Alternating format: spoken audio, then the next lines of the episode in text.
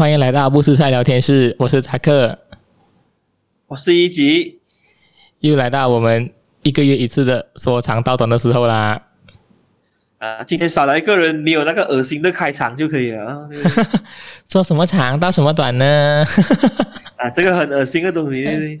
所以围围棋因为懒惰，他超级懒惰。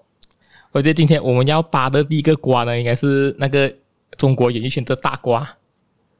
而且我们是才有最新的那个消息吧？是不是？什么叫最新的消息先？啊，就就是它最新的更新，应该是一级最清楚的嘛，就是我们的吴谦事件呐、啊。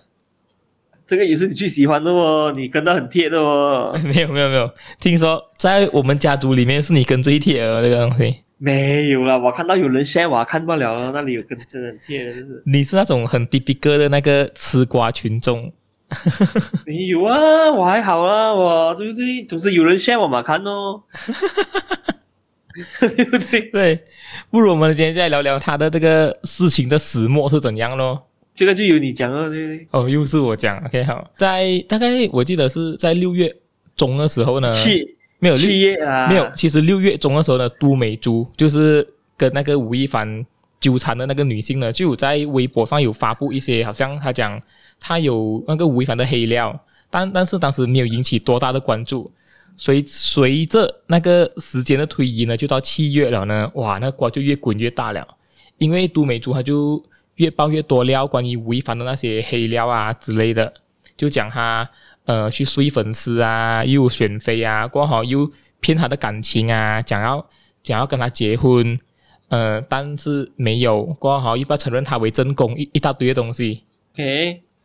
这个啊，因为前面我是没有在看的，是到后面他们七月十八、十九号开始都美竹下最后通牒的时候呢，然后我才开始去去看到这个新闻。哦，诶之前呢，哈，我有看抖音呢，陆陆续续呢都有人好像在做这个事情的分析，但是啊，但是因为在都美竹下最后通牒之前呢，这东西都还没有实锤嘛，我就当做是一个谣言来看吧。哇，那张他一实锤的时候哈。哦突然间，那个东西就好像是，就好像很严重了哦，因为好像睡粉丝啊，听说还有没有选妃啊？这个是一级跟我讲啊，没有啊，我讲的，还有选妃啊，过后还有什么以 MV 女主角的名义啊，过后进行那个遴选啊，过后跟那些呃面试者发生关系，这个东西很 AV 啦，所以那就就是因为这样了，才引起人家的那个那个关注嘛，对不对？嗯，但但是我觉得。最爆的点就是因为他爆出了选妃啊，而且他还是选那种歌迷会的那些人啊。哦，是就就就是他去每一个城市，他举办一个歌迷会的时候呢，他就会跟当地的歌迷会的那个主席有一点沟通，讲好了，呃，你你选七八个比较细皮嫩肉的那个呃歌迷给我，也比较面容姣好的。过后在歌迷会结束过后，就去后台那边就给他选妃。听说他选妃的过程你蛮清楚哦，以及有很有有很多传闻，有有些人讲说就是啊选了过后两三个呢就带去喝酒啊，喝完酒过后就带上房间了，那有些是说还要脱光给他选的哦，对不对？哇，那种古代皇帝的那、啊、那种、就是，所以听起来是有一点点恶心的啦，讲真的，对不对？而且他选的全部都是好像说在那种十六十七岁比较年轻的，对不对？因为在中国很特别啊，中国那种法律上啊，性同意的年龄啊是十四岁啊，这种是你一过十四岁哦，然后你只要同意呢，你是可以发生性关系的。但是你 below 十四岁呢，你要发你发生性关系呢，无论你同不同意呢，哈，都当强奸论。哦，我还以为如果未满十四岁呢，就要经过父母同意。没有，这个这这种不可能啊，总之。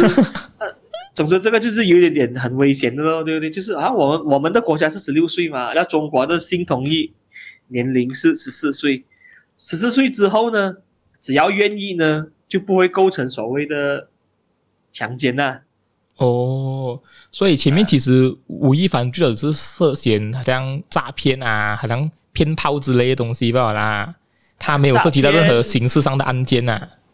就发就是诈骗啊，然后去。所谓的偏见啊，就是诱骗那些少女跟他发生性关系咯。因为我觉得对少女来讲，他们一定是很期待说，哎呦，吴亦凡呢，跟我做嘞，对不对？那种感觉，你应该。哇，这个如果好像你做一次的话，好像就可以好像更加宣传，哇，极有面子，这样，哎，吴亦凡跟我做过，嗯，对呀、啊，对不对？那你知道他是一，他是一只牙签，那也是这个没有人知道的。其实，怎怎么会有牙签这个外号的来历呢？主要是因为在那个都美竹爆料的时候呢，他就有讲，他他讲吴亦凡那边很小，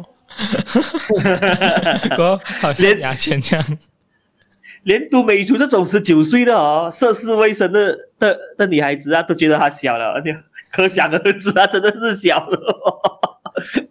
因为如果你以她的年龄来讲，可能她的。那个性经验也不多，可能她她她见过的东西也也不多嘛。那你知道，她也觉得吴亦凡是小了，她可能真的是小的哦。这个东西不是开玩笑的哦。而且还有讲他很快，是不是？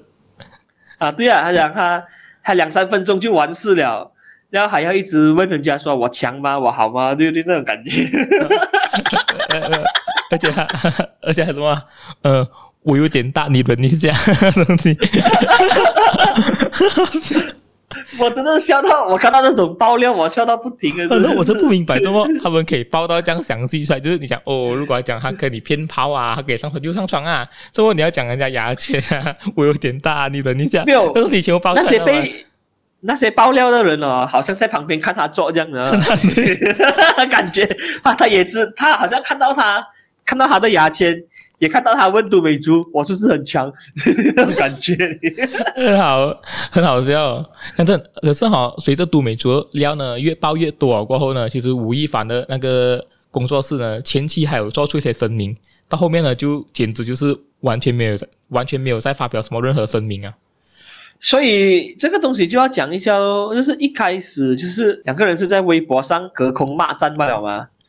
就是喊来喊话嘛，然后吴亦凡也没有出来做什么声明嘛，然后直到啊都美竹下了最后通牒那些东西，警方才介入去查。过后呢，一查呢，其实发觉到哦，他们中间还有一些诈骗案的，也就是说有人看到他们两个在隔空骂战了，要有所谓的啊诈骗的团伙呢，就加入了这个啊隔空骂战当中，就是他扮吴亦凡的代表去跟都美竹谈。那又搬都美竹的代表去跟吴亦凡谈，要还要谈那种赔偿金，很厉害哦。他们那些中国骗子，他们连这个东西他们都能想到啊。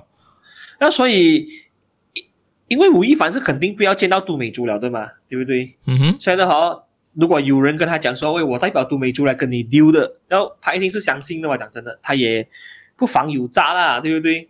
所以就那时候谈到好像啊，本来是要用钱来 set 的，就是用一个两百万啊，还是什么啊，对不对？然后都美竹那边又扯出来了，他后面还有几个受受害者，所以呢，可能要的又不是这个数目。嗯，我我记得当时是他讲啊，哈，一个受害者要什么五十万，过前面讲他本来包括他呢就有四位受害者，所以就两百万。随着那个呃他们的谈判过程的推进呢，他就讲哦。我这里多了几个受害者了，所以不能再用两百万来 settle 了，啊，越来越多。而且又，而且又要用到好像去整千万，那时候好像吴亦凡那边就不要给了，因为这个有一点有一点太多了。我没有，而且我记得当时吴亦凡同意给他两百万呢，同时也是要他签一个协议，而且还要他在微博发表声明，讲他讲的东西都是假的，子虚乌有。啊，对哦，而而且那些怎样讲呢？因为这个东西是好后后面警方跳出来讲的啦，就是有一个诈骗的东西啦。但是我觉得那个声明那个呢，可能也是真的，就是一定因因为你一定要对方签了，对不对？以后你上法庭你才比较有利嘛。白纸黑字会签下来的话呢，这个法律效用就会就就会在那边呢。无论你几对都好，你拿人家的钱，你讲你不能讲，你就违约啊，这样就是完蛋了。所以我才觉得说吴亦凡最最失算的地方就是。他喜欢玩，要玩了又没有首尾，你看到吗？对不对？所以你没有首尾，你又捅出这样大的漏子，你不仅赔上了你自己的事业，你连你自己的人格啊什么你都赔上了。而且我看到就好像失去了很多代言，不是好像 LV 啊、什么 Lore 啊这些全部东西都失去到完。十几个国际代言马上切割啊！跟你讲，这样在中国境内做生意啊，无论你跟哪一个艺人有代言都好，他们发现到你一点点的那种好像道德偏离哦，他们直接跟你切割先，不呃不不管你几大牌都好，几顶流都好，他们先发个声明稿跟你讲，sorry 啊，我们跟他没有关系，很恐怖。没有吗？因为你在中国嘛，你当然是怕党来清算你的嘛，对不对？所以这个是很危险的。总之，你你在中国，什么都是跟党有关系的啦，对不对？总之，你怕你怕被人清算，对不对？你看，下看马云最近被人清算到这样，你看到吗？哦，很可怜。中国，中国首富就变成了中国首富，负债的负啊，对不对？股股票被人烧到完，所以你还你你还在就是在中国这个地方做生意。就是给你赚钱是党对你的恩赐，哇，很恐怖，而且党是随时可以跟你收回来的，所以发声明稿是一定要快，没有等下引起党的不党的不满了，他跟你收回你就死了。对哦，而且那个什么中国电视剧制作产业协会青年工作委员会啊，就是他们所谓的那个中国官方呢，也已经、啊、也已经发文要封杀吴亦凡了。哇，我觉得那一个。包我还记得那个通告一出的时候呢，哇，直接简直就是实锤啊！当时那个警方还没有出来，好像 update 他们关于那个案，呃，那个案件的那个调查报告之类的。但是那个中国官方一发出了这一个通告呢，这简直跟你讲，我间接已经实锤了吴亦凡有犯罪，过后他是一个不良的道德典范。所以我们决定封杀他。哇，我觉得那是很恐怖。我觉得当时那个吴亦凡，好像他们有拍的戏啊，全部都还不能，全部都已经决定是被冷藏。不能上啊。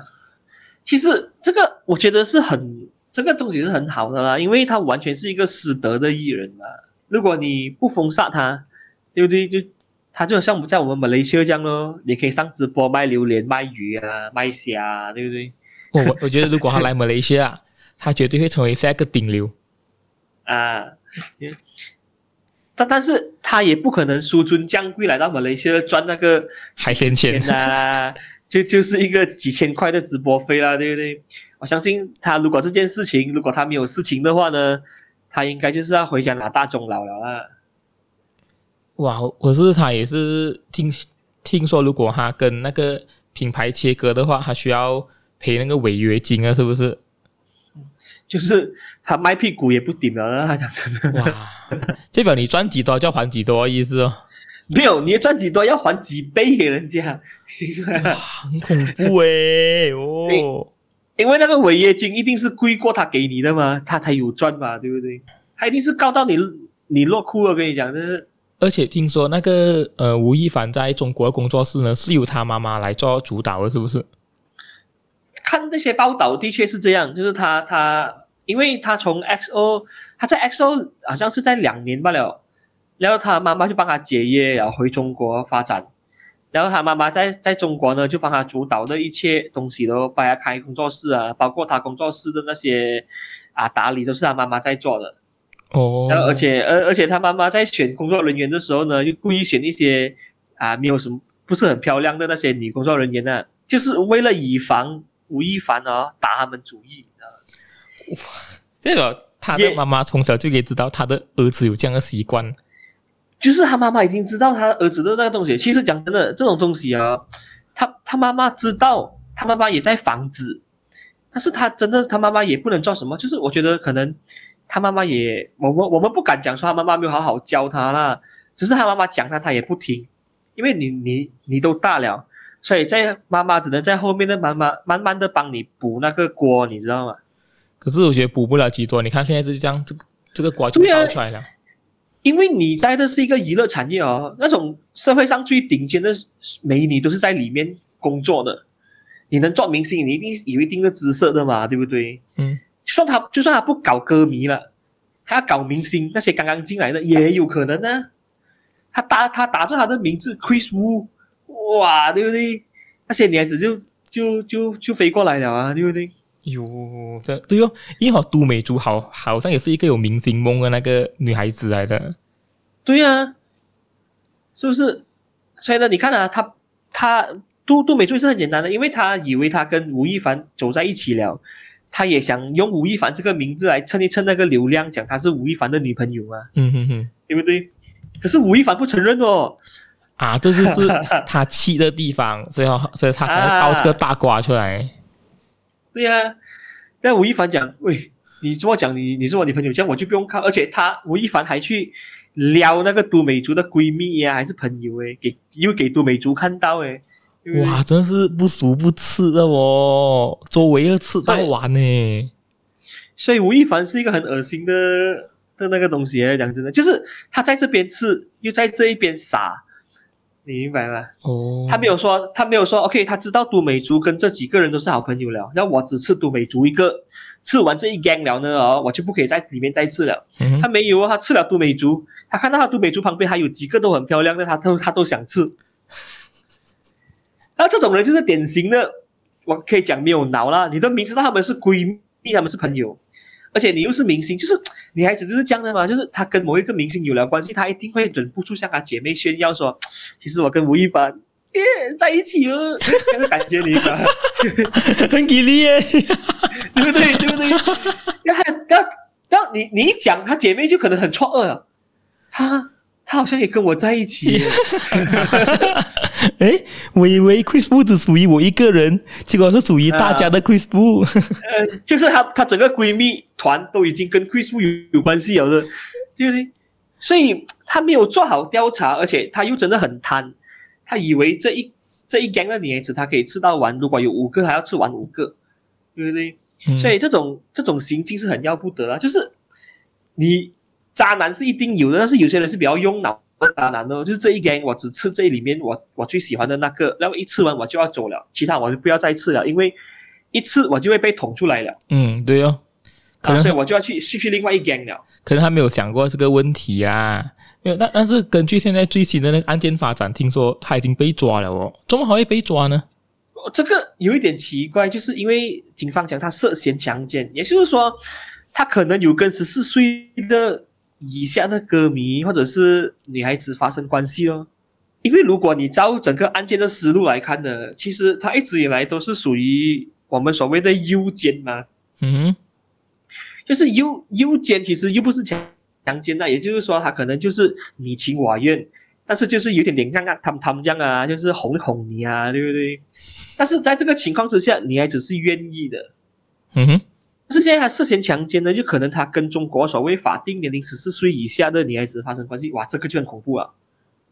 这个是完全是要坐牢的哦。而且听说他被抓进去的时候，他还在那边哭求警方，对不对？哭到像狗一样，听说在里面。我是没有看到照片的，但是我看到那篇报道啦，他真的是这样讲。没有，你可以想象一下，那 Chris Wu 在那边问你，你懂不懂 freestyle？之后下一秒他在那边哭。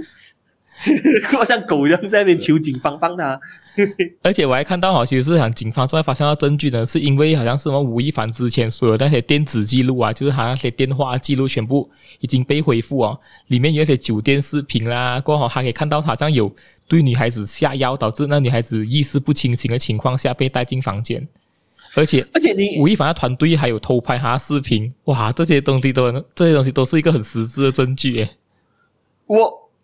因为你看啊，吴亦凡的事件有一个东西也很奇怪，就是因为他要吃那个女孩子，对不对？嗯、但是哦，他又用很多的外力啊，就是他借助歌迷会的那些会长啊，然后他身边的工作人员啊，或者是他的朋友，我不知道那种是他。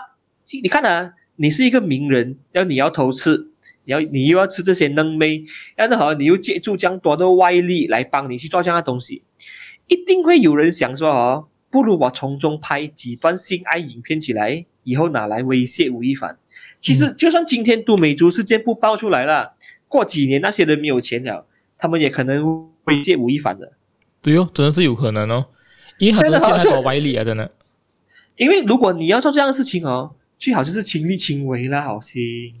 他一个顶流明星哪里有时间去亲力亲为？对，你没有亲力亲为哦，你就有人给做把柄啊。所以的话，你看啊。也许就是喝酒啊、啊选妃啊、什么鬼啊、酒店哦，都是由工作人员或者是某某人帮他安排的。既然我帮你安排的，我都知道你进来一间房间，我塞好 camera 来来拍你，你死定了！讲真的，对哦，很恐怖。哦我觉得他也是入世未深啊，所以才会被人家抓这样多把柄。而且这个东西我不知道说从中他妈妈知不知道，还是多美竹事件被爆出来，他妈妈才知道。因为他妈妈已经是尽力的在防止这样事情发生了，但是还是失算，他孩子还是摔在下面那一根呢，明白了？而且听说吴亦凡被捕的时候呢，经好好像根据网民的报案呢，吴亦凡是团伙作案来的，好像是涉及多位艺人呢，这个就有点恐怖了，看到吗？也就是说，可能有人知道吴亦凡吃了，然后他们也想吃。然后他们就联络上吴亦凡，大家一起吃，很恐怖诶。而且他讲，据说有牵扯到一位名声很好的艺人哦，不懂是谁啊？哇！如果随着一坦白，全部玩那些实情出来啊，我觉得演艺圈啊，中国演艺圈会很大震荡一下。我我觉得这个是好事啊，就是要把这这些人烧出去喽，你明白吗？我觉得烧不完的啦，我就觉得这种。对对对对对对对对，你讲的对，你烧不完。但是就就好像贪污，你永远抓不完这样。但是你还是要抓，嗯、因为你就是要立一个指标，让人家害怕啊。你就是要杀鸡儆猴啊。嗯，对，明白吗？你不你不可以给人家知道说，哎，我吃了这些嫩妹，呃，我没有事情啊。你看吴亦凡都没有事，对不对？你一定要抓，你一定要杀的。贪污你抓不完，我知道，但是你是一定要抓贪污的。哇，你没有办法的。所以现在如果吴亦凡追成的话呢，他应该要坐几年牢呢？呃，网络上不是有他的时间表了没？就是他早上起来要要要做什么啊？对不对？那个很好笑，就就是他他他坐牢过后的哦，他的日程表是什么？有什么早操啊，吃早餐啊，然后就学习啊，是什么？真的是很好笑哦。但是你问我的话呢，我觉得吴亦凡。他如果真的是涉嫌所谓的强奸呢，就是跟那些未成年的少女发生性关系什么的，他进去做是肯定了的，因为中国的那个呃娱乐圈里难得抓到一条这样大的鱼，怎么是难得啊？呃、对不对？因为娱乐圈娱乐圈里面有多黑暗，这个就是可能大家都知道的。但是你政府或者是一些人员，你要找一些切入点去管，对不对？你需要一个时机的。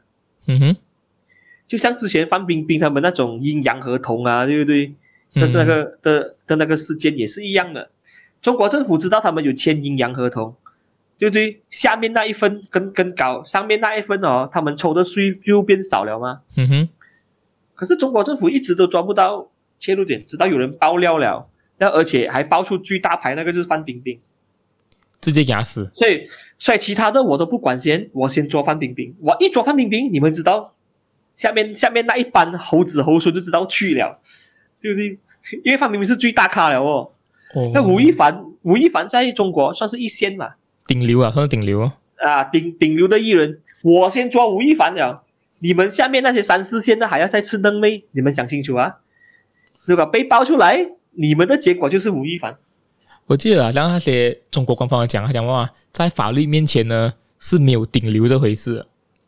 对啊，啊所以所以所以我我觉得他们官方一直在找时间去调，就是之前他们的那些所谓的啊阴阳合同啦，他们的那些东西，就是慢慢去整肃整个娱乐圈的。这种整肃当然是有好有坏啦，对不对？但但是啊，我们但是。对于吴亦凡这一种呢哦，他的整数呢是值得鼓励的。讲真的，对哦，是好的。呃，那种但是那种干涉创作自由那个，我就不我是不提倡的啦。明白？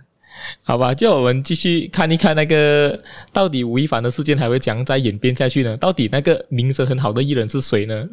如果他们有什么 update 呢？可能我们在下个月的爽到短呢还会继续讲下去。聊无线了过后，我们要前往下一则新闻。但是这次的奥运是在东京，过后也在七月二十三号呢就已经正式开幕了。讲真，它的开幕典礼真的是做的有够，就是会比较简单一点，也是因为这是疫情的关系啊，他们好像也不能很隆重的庆祝这个奥运的盛事。我觉得他他的那个啊、呃、开幕唯一记得的就是那个边边边哦，对不对？嗯，边边边哦，还有就是。啊还有就是大呃，那那个大阪之美去点燃生活咯，可是真的很简单。如果你对比跟好像前几届在没有疫情肆虐的情况下举办的那个开幕典礼呢，他们真的是很简单，真的。我讲真的，我我我这几天我有看到那个啊，他们啊日本的媒体有泄露出来他们原本的开幕的剧本啊。啊，对，我有看到。他们讲说本来是要有那个 Akira 的摩托加进去那个赛场里面的啊，对。哇，老伟，我在我在心想，如果真的是这样的话，我真会感动到哭，你知道吗？那个大有克洋的阿 kira 是不是？对，Akira 对我有有多重要？你看一下，对不对？我多喜欢这部作品。我也看到他们原本的那个剧本，就是我想，哇，原来之前他们可以做到这样盛大的，而且还有什么玛丽奥啊，刚好他他们还，啊、而且还有什么世界地图，刚好每一个国家出来呢，都他们都站在他们世界地图的那个板块那边，过大面会变成一个东西一样浮起来。我想，哇，每个做的很有创意，每个都很有噱头。但是就是因为疫情的关系，他们不能讲这个时间。我懂你想看到那个红色摩托车出现在那个赛场那边，但是应该是没有机会。啊、我我因因为讲真的，因为如果真的是出现的话，真的很真的是还会很感动。所以呢，东京要举办奥运，有可能要等几十年过后了。嗯，而还我还在不在，那个已经不知道了。因因为好像想当年那个带有克洋的 Akira 里面呢，就有预演过。呃，对啊，那个东京会在呃，就日本会呃会再度举办奥运，就在那个戏里面是有的。哇，真的是很厉害！二零二零的时候他们就会举办奥运嘛，对不对？那个时候他他有预言嘛，所以呢，这个就是很重要啊，讲真的。唉，结果没有，而且本来是有那些什么很经典的那个马里奥啊这些，或者是那些游戏的那个元素结合在一起，可是都没有了。我还记得他们讲在二零一六年，哎，二零一二年那个里呃那个伦敦奥运会时，那个他们当时的首相那个安倍晋三就是有穿着那个 Mario 的衣服来讲。什么伦敦是是是是 Rio 是吗？是伦敦还是里约啊？我记得他们讲他们里约不是咩？就是里约结束的时候不是交棒给东京二零二零吗？应该是吧？我看到那个视频啊，就是我看到他们的当时的那个首那个日本首相安倍晋三是穿着那个 Mario 的衣服。对呀、啊，所以那个真的是，唉，如果他们能能做回这个单是最好，但是也没有办法啦，因为这一次的奥运会，日本肯定是亏到像鬼了的啦。哇，而且我看他们开幕典礼啊、哦，你想看啊，他们的赛场是可以容纳几万人呢，就好像一万五千到两万人之间。如果他们可以开放入场的话，想看他们的那个售票的那个钱啊，对不对？都应该是很可观的，是他们就是不能开放入场。没有啦，就就是奥运历来的那个啊传统呢，都是一定会亏钱的，政府肯定是亏的，没有赚的，只是亏少一点点。你所以我因为我我我也讲过，你看那些里约奥运过后，他们的那些赛场啊，全部都生草了的。哦，对哦，里约奥运好像是史上啊最可怜的奥运诶。因为你为了这个这个这个体育盛事，你要去建那些符合国际标准的那些赛场，对不对？嗯哼。而你的国家根本都没有在搞这个运动的，所以一比赛完，那个赛场就是废置了。讲真的，尤其是像里约这样的地方，他们也不会一直开放给民众进去用他们的那个设施。对，就不要不要讲开放民众啊，就是你你讲好像例如跳水这样的东西，可能巴西也没有人在跳水呢，对不对？对不对，那个赛场它当年建起来也只是为了应付这个奥运罢了。所以奥运哦，讲真的，还是由那一些强国举办会比较好，就是因为他们每一个运动他们都有卵子嘛。哦，对哦，所以现在是法国奥运是吧？对啊，法国巴黎嘛。啊，但法国也算是 OK 啦，就是看他有没有了，就是就是，但但是你也不可能能 cover 所有的那些运动啊，因为有一定有些运动你是不一定是你。你的强项不是一不一定是你国家强项。哦，其实他们这这一届他们有加了几个新的运动进来，都是属于那些比较极限的运动，好像冲浪啊、攀岩啊、滑板啊，这些都是第一届加入。啊、我我我觉得这个是加入的非常好，尤其是滑板啊，因为以前滑板好像被誉为是坏孩子才才去玩的东西，对不对？你问你妈妈拿，哎，拿拿钱说我要去买一个滑板来学滑板，你妈妈一定骂你 的，对不对？那个、那个、那那个是拍家才才抓的东西，对不对。你的那个既定印象太严重了。对，哎，其实他这一次进进去啊，进进奥运的项目，而且还是有一个十三岁的小女孩夺得那个金牌，对不对？那个是女子滑板。那是对呀、啊，嗯，你就是诶，十三岁你玩滑板都可以拿金牌了，对不对？你想一下，对父母来讲是不是应该要改观？就像以前你搞 e-sport 的，要讲打 game 打 game 没有前途，人家现在打 game 都几百万的收入，那、啊、你你爸爸妈妈还敢在那边讲你吗？对不对？喂，讲真的，很现实诶，因为跟跟你的以前的东西是，诶，每天玩 game 没有前途，诶，一玩 game 哇，你看现在对不对？这些人，奥运他们没有参赛的那个年龄限制吗？他们好像没有设，但啊，有些项目是有设最低参的那个参赛限制的，好像有要十三岁以上还是十二岁以上，我忘记了。哦。有些项目有啊，我不知道是哪一个项目啊，我不敢乱讲，因为你要给，你可以自己去查。但是我因为因为你你你讲中了，有人说，诶，这么滑板十三岁可以拿，因为它好像是没有年龄限制。哇，好像至少好像是要十二岁以上就可以去啊，所以你十二岁、十三岁这样你就。马上可以去哇！可是进去他他就直接一路吊打那些比他比他老的选手，比他玩的更多年滑板的选手，也是很厉害啊！其实真的，哎，这个东西一定是要有练习的嘛，对不对？那你有人说不练习就可以直接拿金牌的？不可能的嘛，对不对？讲到这里，我们还是要恭喜一下我们的男双有获得一个铜牌，算是我们马来西亚的第一面奖牌。今这一次奥运的第一面奖牌了，因为这一次奥运。分分钟可能一颗都没有，还好他们拿了一个奖牌进来，对不对？碾坏、啊、比较可比较可惜的是李子嘉真的是进不了八强啊，这个东西真的是。其实这个是他抽签的，应该也是跟他运气有点关系啦。因为想当时他抽签时，我们就懂了，如果他出现的话，很大机会是要对跟成龙，而且成龙当年就是在那个里约奥运会时就是有打败李宗伟的，所以。所以当时我们就觉得讲，哇，这这这个真是个宿命之战呢，而且是在十六强就遇到了。哎呦，我们这整个当时哈，我我还记得我在看的时候啊，我我像在看决赛这样诶。没有，因因因为如果他赢的话，他就会打今天的对手，就是周就是台湾一哥周天成嘛，嗯、对不对？啊，所以如果对于。台湾一哥周天成的话，他还是有一点点机会可以赢的。因为讲真的，李子嘉的好处就是因为他年轻，他新，嗯，所以的话，他除了赢了一个全英赛的那个冠军之外呢，可能外界或者是其他地方的人对他的那个分析还蛮少的。因为你不像李宗伟那些打了十几年，他的 video 周围都都可以看得到，所以一早一早的要去拆解他还可以，但可能他打的国际赛比较少，所以呢。对方也比较难抓握，抓到他的那些套路啊之类的、啊，所以呢，很多人都讲说你还年轻，可以等下一届。但是在我眼中，就是不要再想下一届，珍惜当下，你能打下来就打下来，不要想了，真的是，因为你因为你下一届哦，你不知道中国啊、印尼啊，或者是台北啊，或者是哪里会再培养出一个世界级人物出来，你不知道，讲真的，就就好像三年。就好像这次男双是台湾的那个李阳跟王齐麟拿这样，我们完全没有想到的，这个是。对啊，你如果你你你翻回十十几年前看回，就是打羽毛球哪里有轮到台湾，都是讲四大强国的啦，马来西亚、印尼、中国跟丹麦这样的东西的嘛。嗯哼，对不对？现在你看日本也跑进来掺一脚，那韩国也跑进来了哦，泰国也可以打哦，对不对？你看到吗？是不是？哎啊！泰国女单还真打得不错哦。连现在你看单打，连瓜地马拉的那个选手也可以打进四强哦。你自己想想，也也也就是说，这几年的那个羽球哦，不再是有好像传统的四个国家，就是我们在那边分猪肉了。这个是已经是很旧、很旧、很旧的时代了。你看连，连啊台湾都可以进来，香港也可以打，也可以打得进来。嗯、新加坡也有一些好的选手，嗯哼，对不对？对啊，对啊，对啊。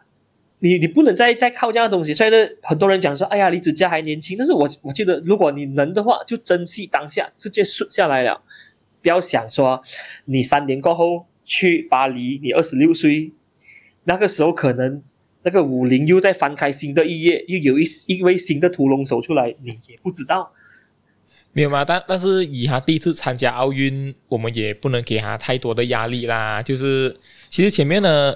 在今年的奥运会开始之前呢，我就认为讲我们国家的运动员呢，都是多半是去拿经验多一点，因为毕竟都是比较新人去参加，不是有经验的。他没有像李宗伟这样，如果是李宗伟参加的话，哦，我们可能就有有点希望，哦，可能会至少会进到几强啊，或者是还可以拿一个金牌。但是这次的所有的运动员啊，好像是羽球的，都是第一次去奥运会的哦。啊，反而我一开始我跟你那看法是一样啦，可是打到就是开开始打了过后，对不对？其实我还发觉到说，哎，其实他们是有 potential 的，就是还是有那个潜力在那边的。嗯，就是如果你能好好的借助当时的那个地利人和，还有你没有，因为你们就讲了，因为你们比较新，对方的教练可能也不能把你们摸到这样透的时候，你们就直接打下来了，那那就。你就很圆满了咯，对不对？但是讲真的，这个也是要看当时他的心态啊之类，因为毕竟运动又不是我们在场嘛，我们事后讲好像很简单，但是啊，对对对，呃呃，但是我的看法是，如果能的话，珍惜当下，每一分每一分都把它追回来，不要想，不要想四年，不要想三年过后，不要想其他，就是这一次就一定要拿下来啊，就要拿下来。可是还好，今天铜牌战的时候呢，第一局虽然他们已经是输掉了。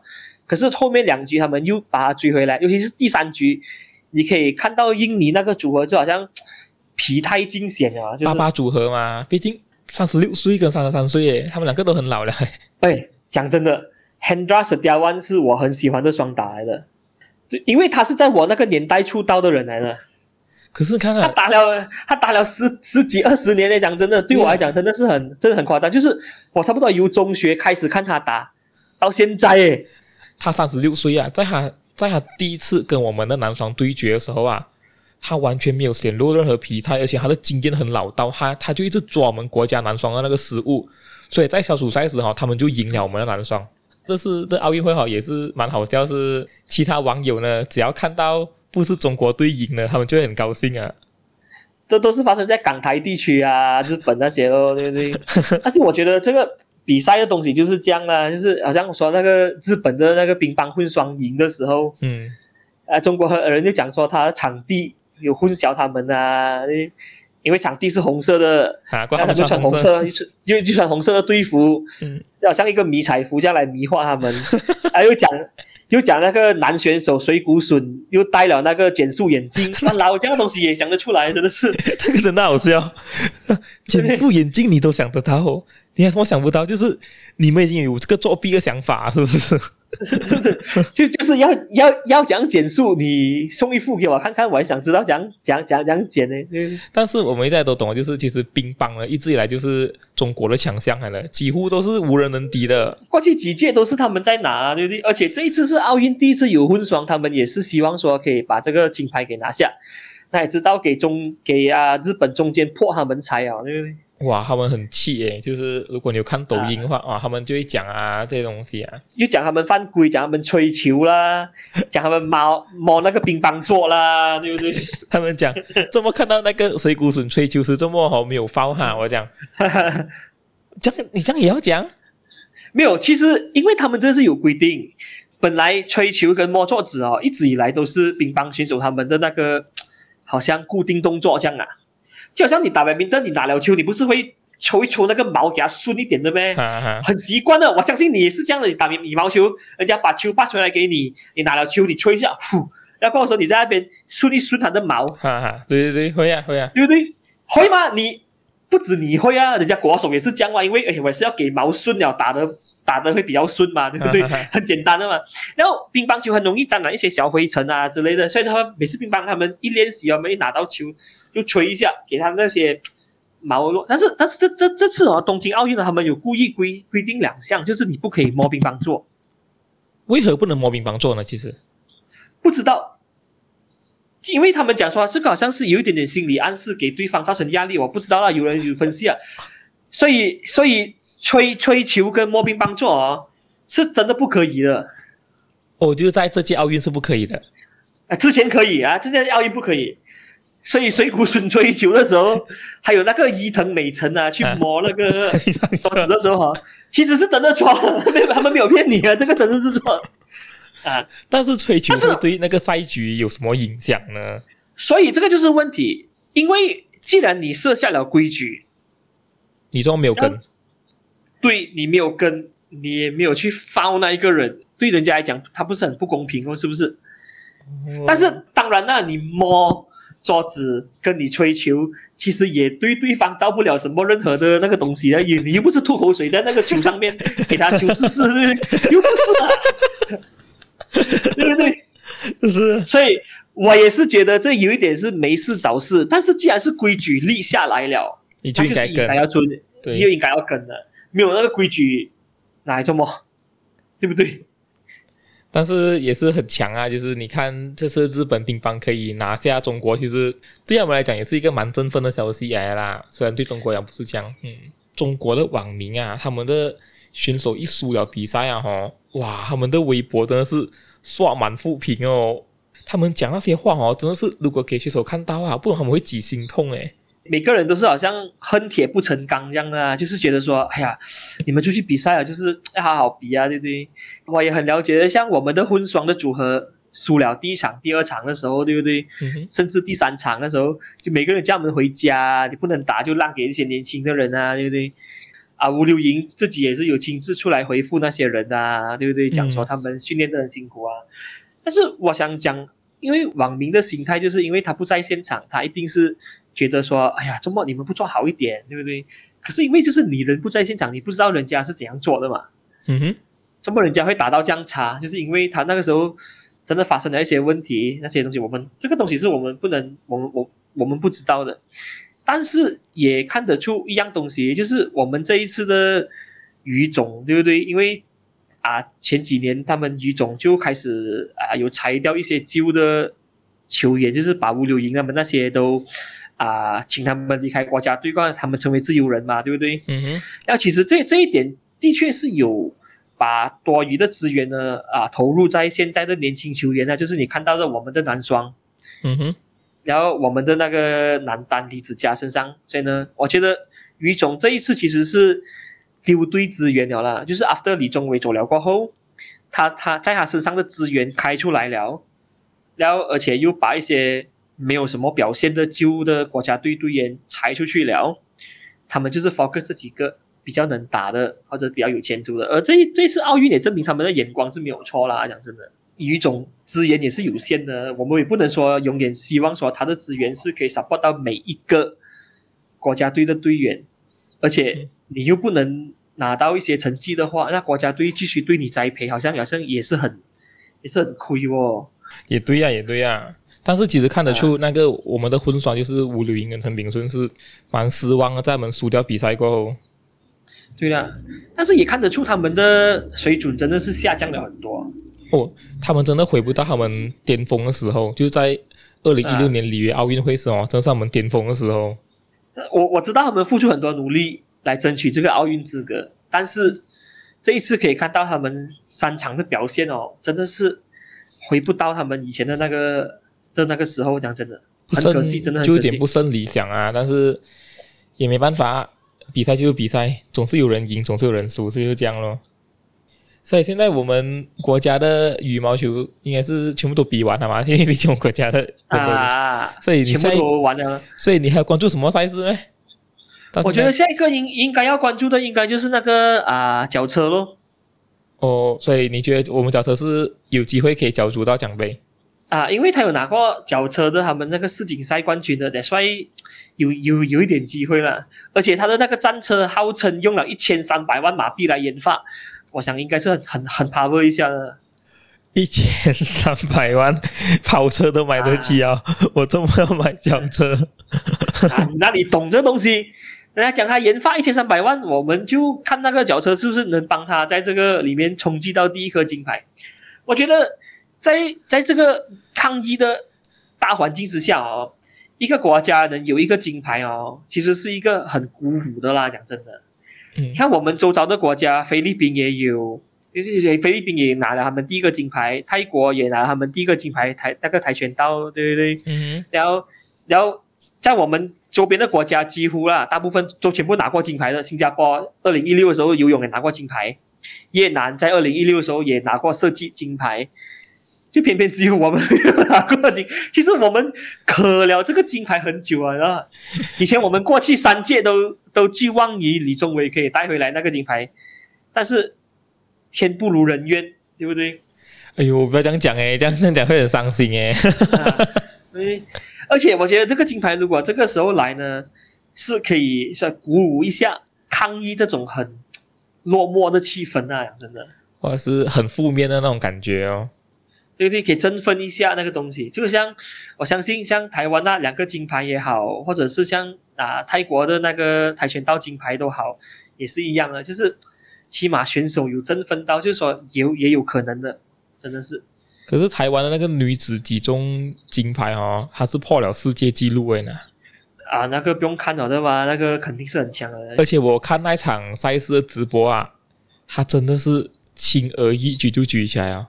很随便，就是好像很随便就屌虐你的感觉，哇，很厉害啊！是看到他讲，哇，我我我我我觉得最恐怖的地方，就是因为我们对于举重选手啊，一直以为都是身形比较大只啊，什么对不对？嗯，他是不会太大只，嗯，他是很健美的身材啊，但是他又可以举起来这样重的东西，这一点是令人惊讶的，因为而且。这个这个东西讲真啊，因为我我我对举重也不是很清楚啦，因为我也没有很了解举重啊。嗯。但是真是颠颠覆了举重，就是那种要要拿到好像很很辛苦啊，要女孩子一定长得像男孩子这样啊。你看到那些中国的那些，不是被被不是被人嘲讽吗？对不对？OK，我我不应该这样讲，但是我觉得很好笑，对不对？你很过分。而且我看有人讲照片哈，就那个中国选手汉一好他举起来之后，啊，他下面还有还有一大包的，我我有看到，我有看到那个梗图，我还是笑到我笑到我爆了，讲真的，虽然虽然哈，我现在笑，我觉得自己有点不好，但但是但是真的是，哎呦，我不明白啊，这次中国的运动员呢，他们大多数打扮都很中性，我只能这样讲。啊，但但是他的性别到底是什么呢？不好讲。我们也不予置评 啊，因为他们也不能乱验啊，对不对？啊、你也因为人家也不能这样礼貌啊。我觉得你是男孩子，你你你脱衣服来看，啊、不可能这样问人家的嘛。所以我们所以我们讲他打扮的比较中性罢了。但是台湾的郭幸存呢，就颠覆了我们对一般举重选手的认知。对，而且他破了世界纪录，都、就是最强大。啊就是我不是一定要肥大只或者是很强壮，嗯，我就是一个很健美的身材，嗯，然后我就可以玩这个举重，而且也是可以破到世界纪录的。而且如果你看直播的话，哈，他真的是举得轻而易举，而且哈，他一举完过后，我发现到他还看这个应该还不是他的全力，他举完过后放下来就鞠个躬就走了。到后面他到后面呢，最后一次那个停举的时候呢，他有要挑战世界纪录一百四十一 kg 的，结果他失败了。啊、当时是什么？当时他已经稳拿金牌啊，只不过他还有他有多一次机会嘛，他就去 approach OK，我要再举多一次。哇，你懂吗？你已经稳拿金牌啊！我现在做梦，我挑战世界纪录哦，我都没有事情做。哇，而且王者风范。而且他挑战的世界纪录也是他自己的纪录哦。啊，对对对，啊、这个这个也是他这这也是问题哦，对不对？就是我要破我自己的记录，我才觉得这个金牌有意义。嗯，而且他只挑战重一公斤到，一百四十一公斤。啊，可是他最后失败了，因为他上场时已经没有力了，但是已经很厉害了，他这是王者风范哦。但是我想讲，如果威奇当年肯练体重举重的话，他一定是可以拿冠军的。你千万不要给他听到这句话，你会破坏听众朋友对他的那个印象。没有啊，我我我都讲啊，举重选手都是很健美的嘛。这个这个这个有点不太好。但是、呃、如果他如果他他肯练习的话，一早就破了纪录了啊，他对不对？但是对我而言呢，这届奥运呢，我也是第一次有关注到排球这个项目啊。就是因为我听说现在他们的日本排球队呢，算算是他们的新生代球员里面最强的一代啊，所以哈，他们称为那个日本的最强排球队，就是这一届他们就参呃，他们就参加这个冬奥。所以就是因为排球少年的。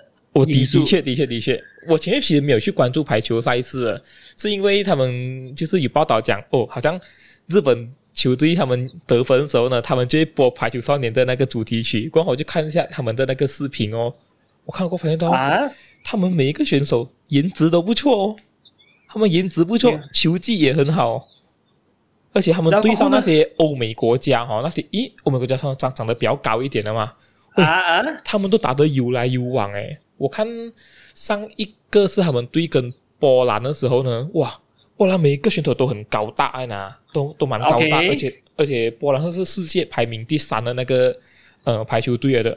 他们虽然是三局直落，他们输给了波兰，但是他们每一场的比分都很接近啊，大概是二十五比二十二啦，二而且还有打到加分赛，真的是很厉害诶。他他们是这件算是。他们很多那些日本网民都讲，这一届是最有可能日本会拿到奖杯的一届，就是拿拿到排球的奖杯。但是还要看呐.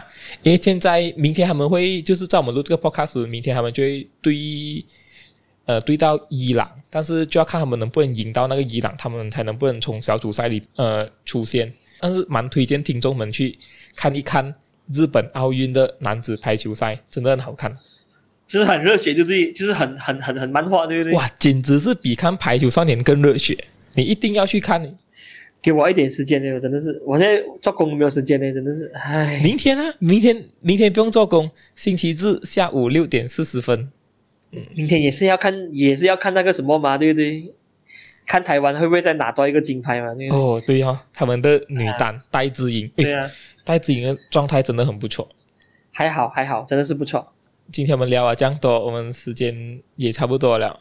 所以如果喜欢我们节目的话呢，就可以到 YouTube 或者 Spotify 上收听，也可以在 Apple Podcast 找到我们。好的，让我们下次再见，拜拜。